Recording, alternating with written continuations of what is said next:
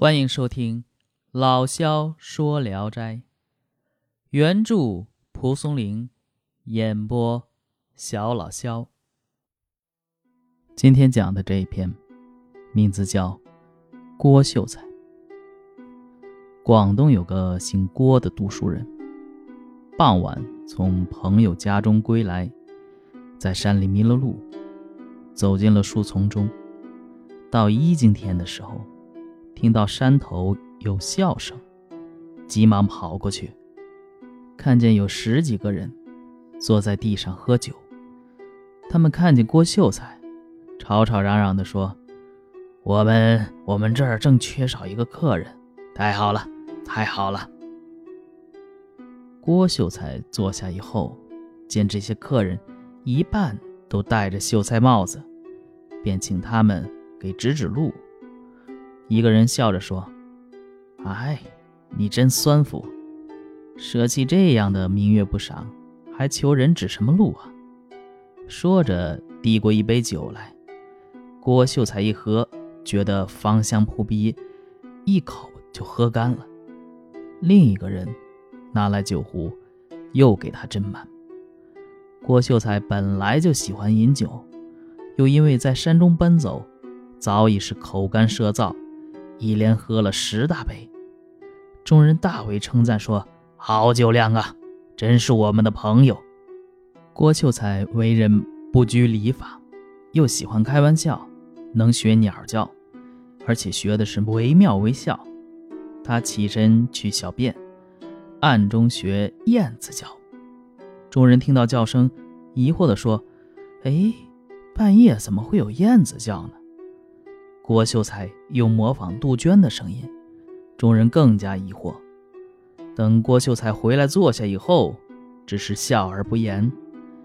大家正议论纷纷的时候，郭秀才扭过头去学鹦鹉声说：“郭秀才醉了，送他回家吧。”众人听到这儿吃了一惊，再听又没有声音了。过了一会儿，郭秀才又学了一次。大家这时候才明白，是郭秀才学的鸟叫，一起哈哈大笑起来。大家都嘬着口跟郭秀才学鸟叫，没有一个学得像的。一个人说：“哎，可惜青娘子没有来呀。”另一个人说：“中秋节我们还在这里聚会，郭先生不能不来。”郭秀才郑重地答应了。这个时候。有一个人站起身来说：“客人有这样的绝技，我们也得献上一个叠罗汉，怎么样？”于是人们连说带笑的站起来，便有一个人走上前，挺身站立，立即有一个人飞快地登到他的肩上，也站直了。连续上了四个人，叠得很高，别人不能再一蹬就上去了。后面的人呢，只能攀着肩膀，踏着胳膊，好像登梯子一样。十个人很快就全上去了，看上去高可接天。郭秀才看傻了，这十几个人呢，突然直挺挺地倒在地上，变成了一条长长的道路。郭秀才吃惊地站立了很长时间，才顺着这条道回了家。第二天，肚子疼得厉害，尿全是绿色，像铜锈似的。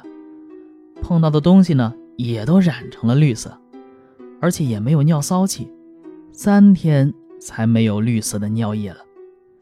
他回到他们共同饮酒的地方去看，只见剩骨头剩菜扔了满地，但四周围全是杂草树木，根本没有道路可去。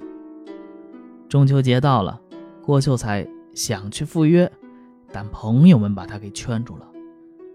哎，假如他大着胆子再去，会一会青娘子，必然会有更稀奇的事情。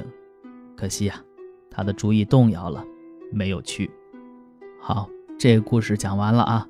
最后这一句啊，这蒲松龄典型的看热闹不嫌事儿大啊。你倒是有更稀奇的事儿了，人去了能不能回来还两说呢。这个郭秀才呀，在山中迷路，邂逅了十余人，共同赏月、畅谈、饮酒、做游戏、献杂技，而且续订中秋之约。最后，十余人为郭秀才指点归途，经历可谓神奇。啊，由于这郭秀才胆小，中秋没有赴约，留下了遗憾。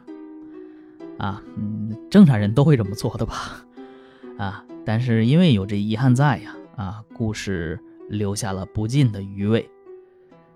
故事这一篇故事里边精彩的地方呢，就是口技和叠罗汉两个跟杂技似的节目构成的，估计是蒲松龄积累的素材。假如单独继续呢？不过是讲述杂技的技巧而已。如果加到这个故事里叙述呢，增加了故事的神奇和趣味，而且赋予杂技以情节生命，便使这作品呢充满诡异浪漫的色彩。好，这一篇就讲完了。